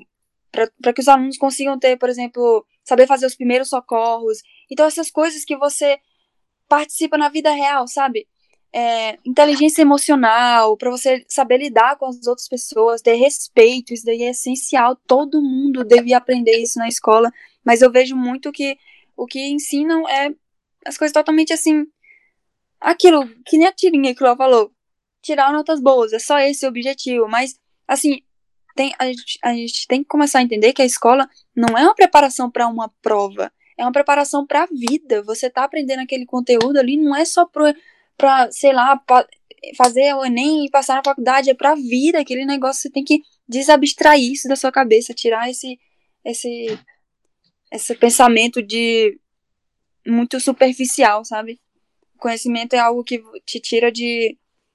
que faz você resolver muitos problemas, assim, com relação a outras pessoas, se tá em algum relacionamento, algo do tipo, isso aí ajuda demais. Então, educação não é uma, uma coisa tão, tão superficial quanto ir bem numa prova. É isso aí que eu acredito que mudaria. E eu acho que uma coisa que, que eu vejo quando tô na faculdade é que a base, a base das pessoas são muito ruins. A base em vários assuntos. Então, poxa, a pessoa vai avançando de ano em ano e vai com a base ruim. Então fica cada vez mais difícil de aprender, cada vez mais difícil. O cara vai empurrando isso ano após ano, ano após ano. Fundamental, ensino médio, chega lá na faculdade para pegar as matérias de, de matemática, cai porque tem dificuldade no básico. Não é à toa que é, boa parte da galera que faz essas matérias de cálculo, primeiro ano, reprova. Reprova porque tem uma base muito ruim. Então, se a gente melhorando a base, tipo assim, poxa, o aluno do, do primeiro ano de ensino médio está com dificuldade em equações. Pronto, tem que identificar, identificar essas bases e melhorar elas. Porque isso daí não vai melhorar com o tempo. O cara não vai ficar bom com o tempo. O cara vai ficar bom estudando aquilo ali. Aí, se o cara ficou arrastando por um tempo, arrastando ali com o tempo, com vai é, empurrando com a barriga. O cara vai chegar lá no final e não vai entender nada, vai ter dificuldade em probabilidade estatística, vai ter dificuldade em N matérias. E aí pode até causar desistência, né, da pessoa. Eu sair da faculdade eu não, não consigo, impossível aprender é cálculo. Mim, vou é desistir, é vou pegar um trabalho ali e é isso. Ficar, ficar nessa. Então, desiste da educação simplesmente porque não consegue. É, se o cara vê um muro ali para pular e tá muito alto, o cara não vai conseguir. O cara dificilmente vai ter força para, poxa, eu vou ter que é, voltar a aprender o básico para depois subir. Não, às vezes a pessoa nem sabe disso. Ela não sabe o básico. E aí, quando ela vai aprender o avançado, ela vê que não consegue e pensa simplesmente: eu não sou de exatas, é isso, eu não, não consigo aprender. Uhum. Existem pessoas que conseguem, existem pessoas que não conseguem. Eu, eu estou nesse grupo de pessoas. É simplesmente isso. Essa é a sensação que dá, né? Você tem a base ali fortificada, ele não consegue aprender os conteúdos e acaba pensando isso. É realmente muito complicado. Hum. Pois é, também concordo que muitas disciplinas teriam que ser acrescentadas ao ensino médio. Por exemplo, uma disciplina voltada para é, ensinar um pouco de medicina aos alunos, é, para que serve alguns medicamentos, por exemplo, é, eu tenho, se não fosse alguns problemas de saúde que eu tive, eu nunca saberia para que serve de pirona, sabe? Paracetamol, uhum. eu aprendi na vida mesmo, não foi nenhuma sala de aula, porque e todo mundo usa, sabe, alguns medicamentos realmente sem é, passar por um médico de pirona, não precisa de uma receita para comprar, só precisa ir lá e comprar. E, e seria importante ter algumas, algumas aulas voltadas a ensino de medicina, porque às vezes as pessoas podem até fazer besteiras, por exemplo, é, tomar uma bebida, enquanto, uma bebida alcoólica, enquanto toma um remédio para dormir. Isso pode causar um. causar algum, algum problema que, no caso, se o Léo puder me ajudar, no caso, não tá vindo na mente o nome do. É, entrar em coma? Sim, coma. Pode fazer a pessoa entrar em coma. Se misturar bebidas alcoólicas com remédios que provocam sono. Sim, sim. Não, e assim, eu imagino também que ensinando essa matéria de medicina, né, na, na escola, tanto de vidas que poderia salvar, por exemplo, pessoas que sofrem paradas cardíacas, se a pessoa souber fazer uma massagem, talvez consiga salvar a vida da pessoa, sei lá, caso de engasgar, então, coisas básicas que poderiam salvar vidas demais. E assim, não é algo, não é algo demais, entendeu? Não é ensino assim que Exatamente, muitas pessoas é, poderiam ser salvas. Custo-benefício é gigantesco. E a educação financeira também nem se fala, né? Tipo, a quantidade de, de pessoas que acabam se endividando no início da vida, na juventude. Hum, aí, 40 anos, com uma família, é muito mais difícil sair depois disso, né? Se fosse é. ensinado na escola desde o início. Escola tem que ensinar é pra vida, né? Pra prova, não. A Pode escola, falar. talvez, ela restringe muito. E ela obriga demais. Ela obriga a você estudar aquelas matérias e limita outras. Por exemplo, por que que não... É, quando fala assim, outras... Por que, que eu tenho que estudar tudo? Por que, que eu tenho que estudar biologia a fundo? Por que, que eu tenho que estudar física? Porque se eu for ser cantor, eu não preciso saber nada disso. Não preciso. Se eu for fazer, se eu vou estudar física, eu quero saber muito de física, eu não preciso estudar a fundo biologia, eu não preciso estudar a fundo português, eu não preciso estudar tudo, até porque é impossível. Você simplesmente se especializa, você aprende o básico do resto, mas assim, você se especializa. E aí a escola de talvez assim, não deveria obrigar, eu penso que ela não deveria obrigar você a estudar tudo. Talvez assim, o básico, beleza, o básico de tudo aprende, talvez talvez é isso, nem, nem sei se seria assim, mas o básico. E teria outras coisas, teria um espaço para música, o cara quer ser músico, o cara quer fazer teatro, tinha que ter um, um espaço ali, tinha que ter muita mais competição dentro da escola. Eu achei que competição é uma coisa que ajuda demais a aprender. Você estimular a competição, você faz com que todo mundo busque melhorar. Aí é o que acontece, por exemplo, nas Olimpíadas. Todo ano, todo ano não, mas quase todo ano alguém supera o ano anterior. Por quê? Competição. Competição, o cara tá sempre buscando melhorar, melhorar, melhorar. E aí, se ninguém tá competindo, isso acaba que faz com que você se acomode um pouco. É faz que você só vou aprender o básico aqui, vou tirar minhas notas aqui. E competição com recompensas, com prêmios, tinha que ter mais isso, assim, tornar um ambiente mais, mais legal, mais divertido. E dá para fazer isso. É, Bacana, muito massa a resposta. Tô falando aí de disso de é, teatro, música. É, lembrei de uma coisa também. O que poderia melhorar é justamente isso de você mostrar outras possibilidades para as pessoas. Porque a maioria do pessoal do ensino médio não sabe que curso fazer. E assim, eu acho que se apresentasse para eles todas as possibilidades, tipo assim, eles já sabem que podem cursar geografia, sei lá, física, química, matemática, qualquer coisa dessa eles já sabem. Mas e teatro? Será que é alguém assim que, sei lá, começa a fazer algum, algum projeto de teatro na escola e vê que, nossa, realmente eu quero isso aqui pra vida. E aí faz a, a sua carreira e, e consegue tudo isso. Mas se ela não é nem apresentada aquilo, não é apresentada pra música, pro teatro, pro esporte, tanto, não tem tanto esse contato, ela não vai nem, ó. É uma coisa muito longe, então ela nem vai correr atrás, dificilmente alguém vai correr atrás. Então, assim, apresent... acho que ter esse, esse contato inicial com tudo, assim, no, no ensino médio, ensino fundamental, é, é essencial para uma pessoa se encontrar e também para progredir, né?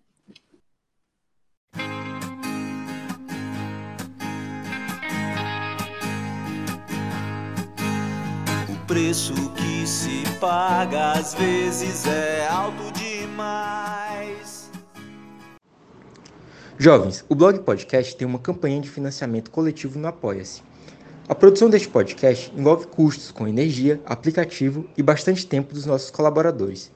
Você pode nos ajudar em apoia-se barra o universo de Lusca. E sabe o que é mais legal?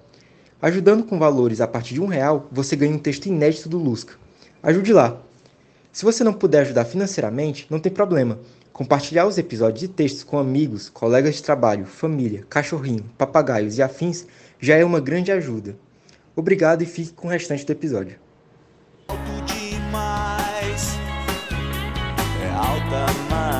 É já é tarde.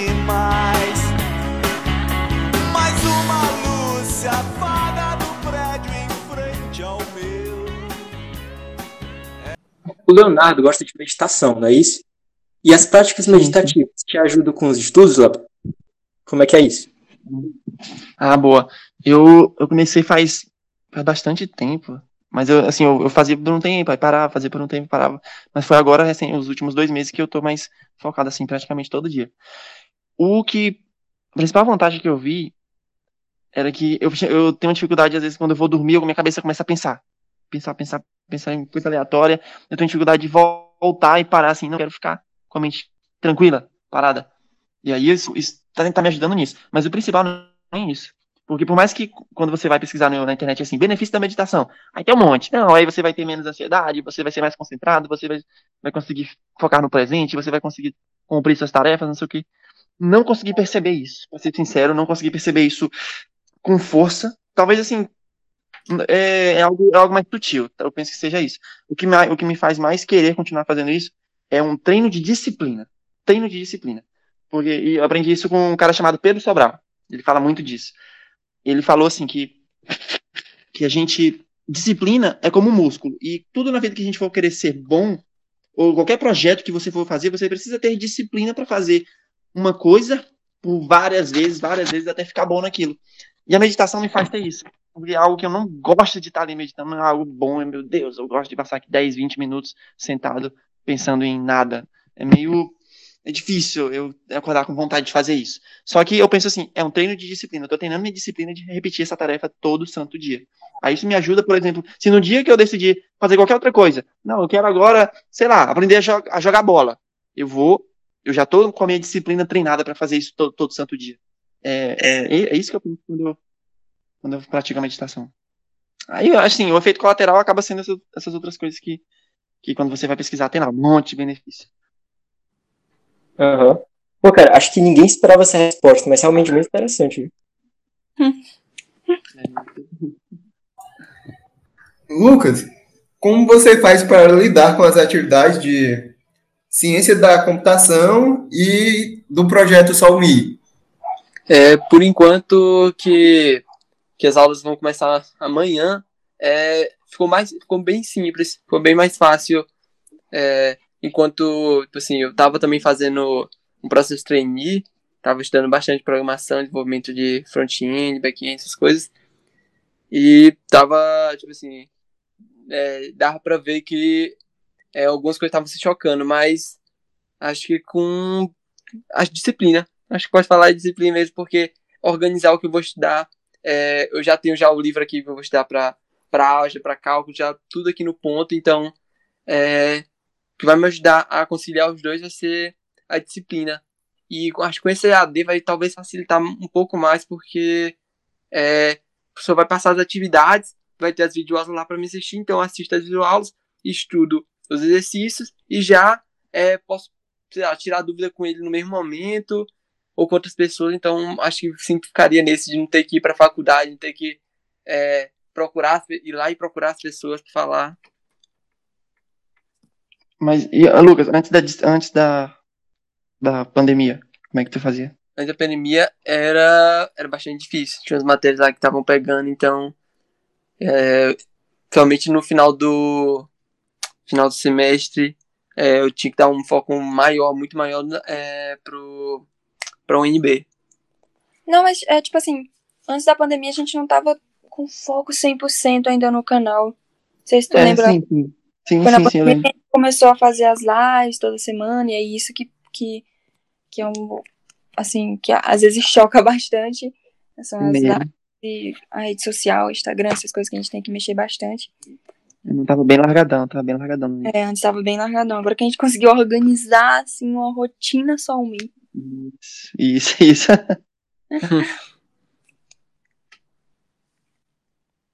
Léo, como é que você faz para conciliar a medicina e o canal?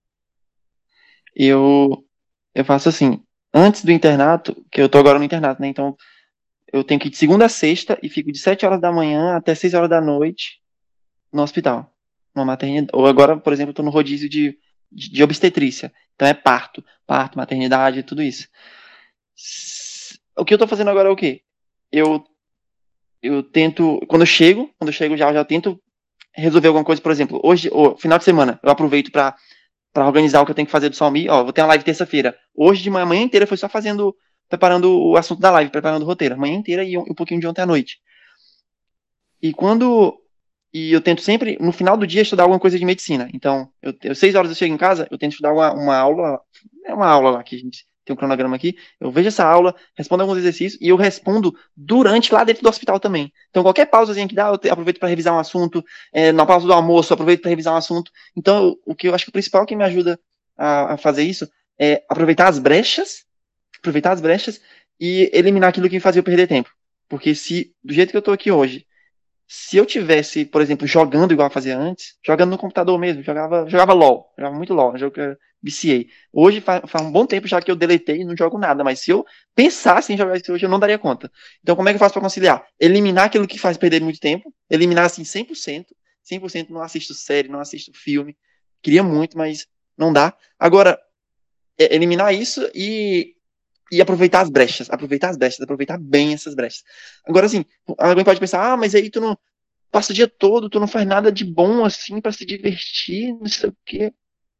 De certa forma, esse momento que eu, eu separo para o Salmi, para fazer uma aula, para gravar um vídeo, para fazer um conteúdo diferente, eu acabo me divertindo nisso, nesse, nesses momentos e principalmente no, na parte de, do feedback das pessoas. Porque quando você, você dá o seu máximo ali, seu esforço supremo para fazer um conteúdo massa, e aí ele e as pessoas gostam e aquilo ali gera repercussão e ela né, realmente me ajudou muito agora eu tô conseguindo aprender melhor tô conseguindo fazer isso.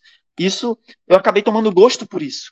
Eu também acabei no começo não tinha não tinha essa vontade toda mas com o tempo eu acabei tomando gosto e isso isso é, é em alguns momentos eu considero até lazer. Sim dá trabalho demais é tem hora que, que realmente eu não quero estar tá fazendo aquilo mas o esse essa recompensa que vem depois vale muito a pena.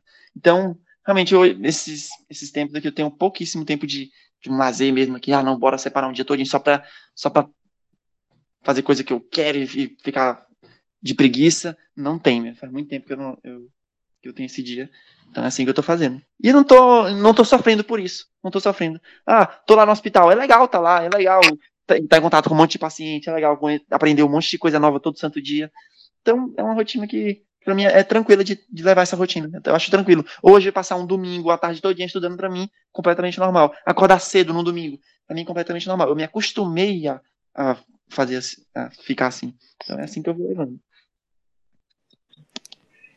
Bacana. A gente falou um pouco sobre meditação e agora eu queria saber o que a Thaís e o Lucas fazem para relaxar. Vocês podem falar sobre isso? Fala aí, Lucas. É, eu Antes, da, da pandemia eu andava de skate. Eu pegava o skate, fone de ouvido e saía dando umas voltas por aqui. Mas agora eu leio mangá. Leio um mangá ou outro aí. É. Eu, assim, às vezes, tem vezes que eu invento algumas coisas, então, sei lá, às vezes eu vou andar de skate, às vezes eu só faço um treino de yoga do nada tento fazer espacate, que é um projeto que eu não terminei. E, e aí vou, vou variando, assim, fazendo essas coisas aleatórias. Às vezes assisto um filme, eu não gosto tanto de série, eu acho meio cansativo e tal, mas às vezes assisto. Então, momentos de lazer são mais ou menos esses aí mesmo. Poucos, poucos. Relaxar, o que é isso? É de comer? O quê? Relaxar, é isso? É de comer? é, de comer. É, a gente fala isso direto lá no não, não, se a Thaís, se a Thaís falar que relaxar, não tem, vai relaxar fazendo aí um, preparando o roteiro da próxima aula. Vai relaxar fazendo as questões de simulado aí, que tem muita coisa pra fazer. desse jeito, desse jeito.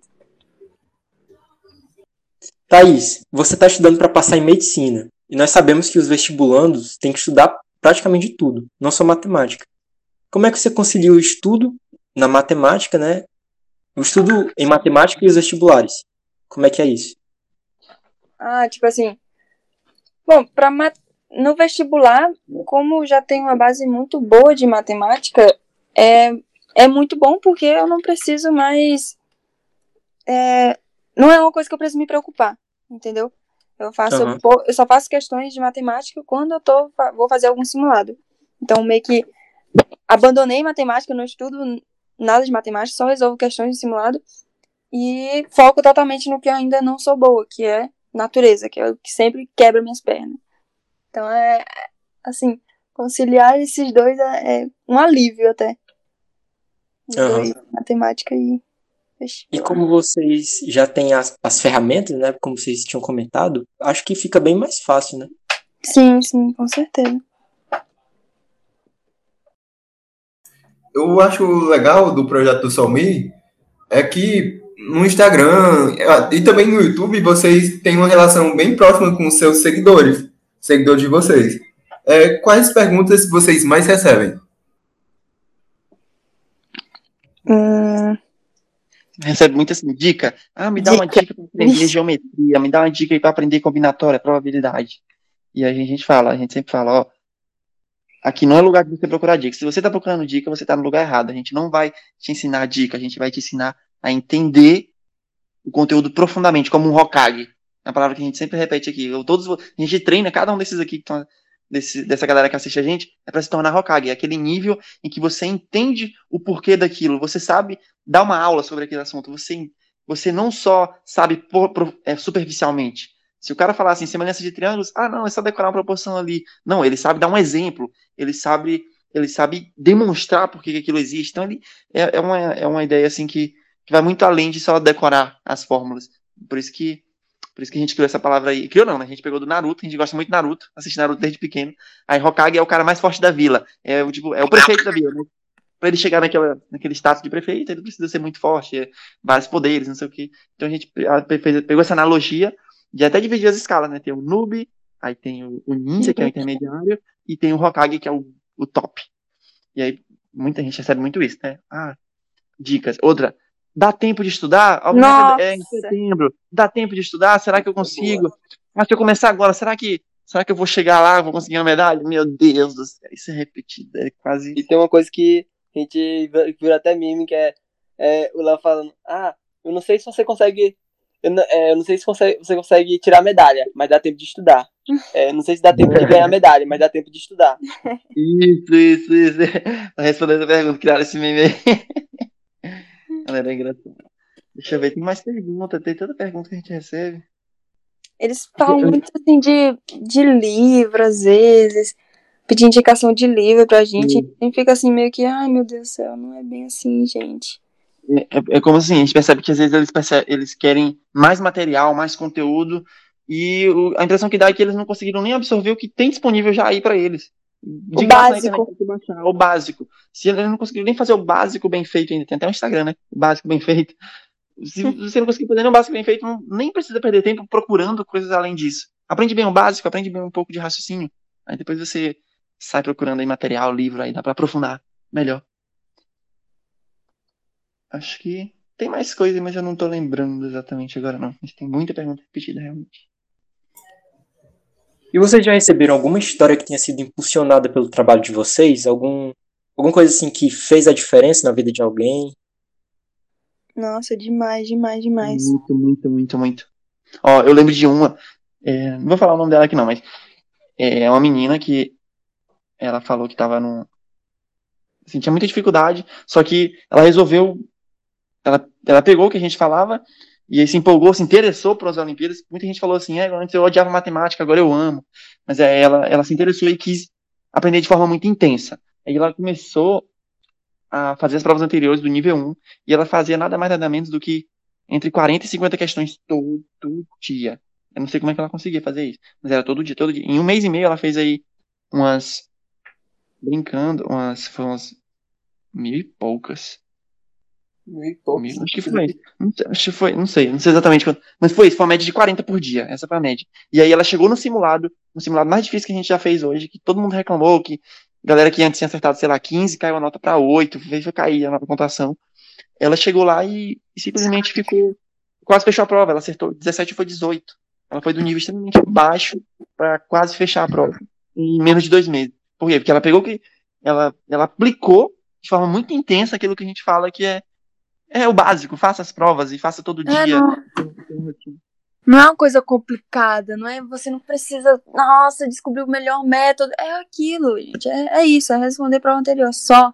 Só, só isso. Não precisa E fugir. acho que a, a principal vantagem que a gente conseguiu trazer para essa galera é mostrar o mundo das Olimpíadas. Uma galera tem vem falando assim, eu não sabia que tinha que existia esse mundo, era é um mundo paralelo praticamente. Eu não sabia que tinha essas possibilidades, essas oportunidades.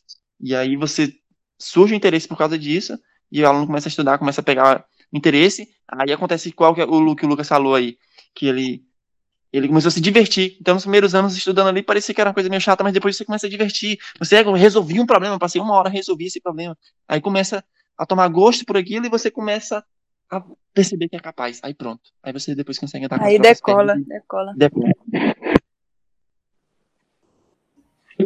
Sim, a resposta da galera foi muito parecida com o que o Henrique falou né, no episódio do Obameiros, que coisa que você a mente dos estudantes, a partir da descobre aquele conteúdo, vê que é prazeroso e se desenvolve. Bom, é muito bom estudar, mas séries, filmes e podcasts podem ajudar muito em certos momentos. Neste podcast, já é tradição da gente comentar séries, filmes, livros, podcasts, músicas e também animes. Quais são as recomendações de vocês? que aquele estilo Death Note de estratégia que eu acho muito bacana é Code Geass. Muito bom. Como é que escreve, como é que escreve isso aí? Code de C-O-D-E e C-O-L-D, né? não? não, Code, Code de, Ah, de co- pode. de, de código. Code Geass, que é G-E-A-S-S. Ah, eu tenho, eu tenho um filme, um filme que eu gostei muito, muito, muito. O nome é Questão de Tempo. Questão de Tempo. Ele mostra como é que a gente poderia valorizar melhor o tempo. Mas assim, é uma comédia, é um filme muito divertido de assistir. O tempo passa muito rápido e no final ele dá uma lição, uma lição que é muito massa, muito massa. Assistam, assistam esse filme. Questão de Tempo. Eu vou indicar aqui um livro que eu gostei muito, que ele sempre me ajuda quando eu tô com, a- com algum problema, ou então quando eu tô, sei lá, triste, ou tá acontecendo alguma coisa e eu tô confusa. É Maktub, de Paulo Coelho. Eu sempre pego algumas. É tipo assim, é um livro pequeno que nele, em cada folha, assim, tem, tem uma história que leva uma, uma lição dela. E, assim, tem inúmeras lições que dá, dá para você fazer, tipo assim, vídeos e vídeos falando sobre, sobre elas, sobre o significado delas. Então, eu acho é um livro que eu gosto muito, muito mesmo. Então, só isso ou vocês recomendam, tem alguma recomendação de música? Alguma coisa? Ah, sim, ah, sim, tem, tem. Música. É, eu recomendo logo é uma banda inteira, Engenheiro da Havaí. Cara, Engenheiro da Havaí é muito show. Muito, Ah, muito sim. show. É, nossa, lembro desde pequenininho, a gente, a gente, nós três aqui ficava cantando e gravando, gravando a gente cantando. Acho que nem tem essa gravação, mas tá aí. Tem ainda, Thaís, essa Tem não, gravação? já perguntei pro tio lá, ele. A gente, gravava, a gente mesmo cantando a vozinha de, de criança e era engraçado. Mas, sei lá, muito, muito, a letras, as letras são muito boas.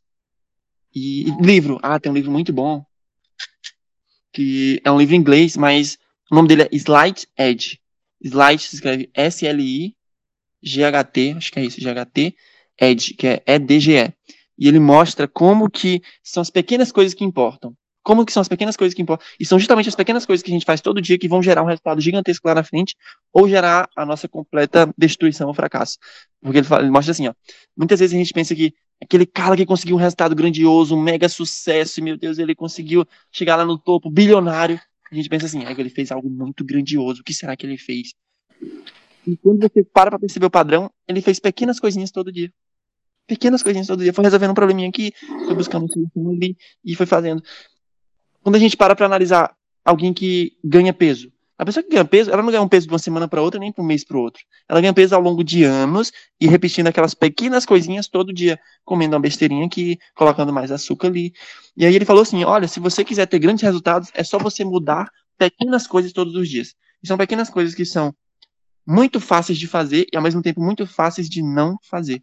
E ele mostrou um gráfico que é exponencial, aquele gráfico que no comecinho parece que não está acontecendo nada. Na primeira semana, no primeiro mês, ah, primeira semana, primeiro mês que você começa a fazer academia. Ixi, mudou nada, mudou nada. Agora, depois de alguns anos, aquilo se torna exponencial. Depois de 3, 4, 5 anos, você percebe uma diferença enorme. É difícil a gente manter isso. E ele mostrou que, olha, preste muito mais atenção nessas pequenas coisas. Não, não acho que são as grandes mudanças, as grandes decisões que vão fazer, vão fazer uma diferença real. Aí ele, ele mostrou isso para mim e eu falei, faz todo sentido, faz todo sentido. Até hoje eu aplico isso. Muito bom. Pode repetir o nome, Léo? É Slide Edge. Ok, muito massa, a gente vai procurar. Beleza. O- Ah, um livro. Acho que é um livro bacana que eu tô lendo. Provavelmente ele só tem em inglês, mas é chama Ultra Learning. De meio que ultra aprendizado. E bacana dele é que ele mostra como é uma, uma nova maneira de aprender. Uma maneira que é mais intensa. Tipo, um exemplo que ele mostra que eu achei incrível é do criador do jogo é, Stardew Valley. Um negócio assim. Acho que vocês já, vocês já ouviram falar desse jogo? Sim. Tipo de fazenda, né? Sim, sim, esse de Fazenda. Esse jogo foi feito por um único cara. E demorou em torno de. Foi quatro anos para desenvolvimento. E o cara foi aprender desde programação a, ao desenvolvimento de personagem, da pixel art, de como fazer. Isso, é, cada detalhezinho, porque ele queria que o jogo ficasse do jeito que estava na imaginação dele. Então ele mesmo fez detalhe por detalhe. Isso eu acho incrível, o cara dedicar quatro anos, quatro anos para desenvolvimento de um jogo, e esse jogo fez um sucesso incrível. Porque ele, ele botou cada, cada gota de suor que ele tem naquele jogo ali. Então, ele foi muito intenso naquilo que ele faz. Então, eu acho que isso é muito importante. Além da, da disciplina, a intensidade. Fazer as coisas com intensidade. Verdade, verdade, Lucas.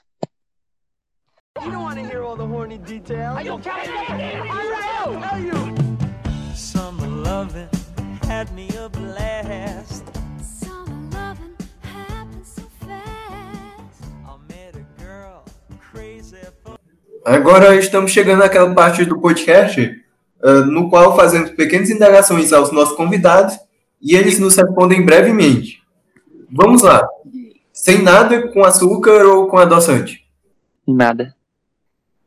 É, Açúcar, pra mim. acho que com açúcar também, ainda tô nessa fase. Eu também adoro o açúcar. Indica um autor e uma obra do mesmo. É Dan, Daniel Ariely e. Qual é o nome? A obra dele. A obra dele seria a, a mais pura verdade sobre a desonestidade. Esse livro é massa. Eu indico Tim Ferriss, trabalhe quatro horas por semana. Eu indico, calma aí. É, em Busca de um Sentido, de Victor é, Frank. Muito bom. Muito bom, muito bom. Esse episódio tá ultra desenvolvimento pessoal. Mas tá massa, tá massa. Então, é, chá, suco ou café? Hum, suco. Suco. Ixi, Suco de goiaba. ó. prefiro suco, prefiro suco também. Mas nem suco eu tô tomando mais. Biscoito ou bolacha?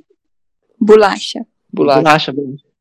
Bolacha piada. Aqui é biscoito. Uma equação muito bonita. Hum, Teorema de Pitágoras. Acho muito bonita a, a fórmula de Bhaskara, mas eu também gosto muito de algumas, algumas equações da física. Tipo, Torricelli. Ah, eu gosto da de energia cinética. Não sei porquê. As demonstrações são lindas, né? Das coisas de. Sim, sim. Eu, eu gosto da demonstração, é exatamente isso. Ah, a demonstração é massa ainda. Eu adoro demonstrações. É, então, pessoal, foi muito bom gravar com vocês, mas este episódio vai terminando aqui. Eu recomendo muito o Solmi para todos os interessados em matemática. Agradeço ao Léo, a Thaís e ao Lucas, que foram nossos convidados de hoje. É, também agradeço a minha equipe, que está sempre ajudando nos bastidores. E, além disso, é, os nossos incríveis ouvintes, que estão sempre entrando em contato. Continuem entrando em contato através do e-mail, investiluz.gmail.com. Podem enviar perguntas, sugestões ou críticas. Além disso, sigam arroba Univertilusca no Instagram e no Facebook. E agora estamos no Twitter como arroba Universo de Lusca. Sigam lá. Vocês podem fazer suas considerações finais? É, Fala aí, Thaís. é, queria agradecer a oportunidade, é a primeira vez que a gente faz um podcast. É, eu acho que deu pra perceber, né? E foi muito bom, nunca tinha tido essa experiência e espero é, que ocorra mais encontros como esse, com certeza. eu gostei bastante é, dessa maneira como vocês é, fizeram o podcast, a maneira como é tratada toda a parte da, da roteirização e continue aí com um bom trabalho. Ah, Eu gostei muito das perguntas, perguntas excelentes. Foi, e foi vocês são muito organizados e, e parecem ser pessoas extremamente dedicadas. Então, agradeço demais pelo convite, pela confiança e espero que a gente possa fazer outras participações aqui e, e manter essa parceria. Muito, muito obrigado. Com certeza, acho que a gente aprendeu demais aqui com vocês e realmente vocês são pessoas muito sábias. Deu para tirar um conteúdo muito legal aqui. Check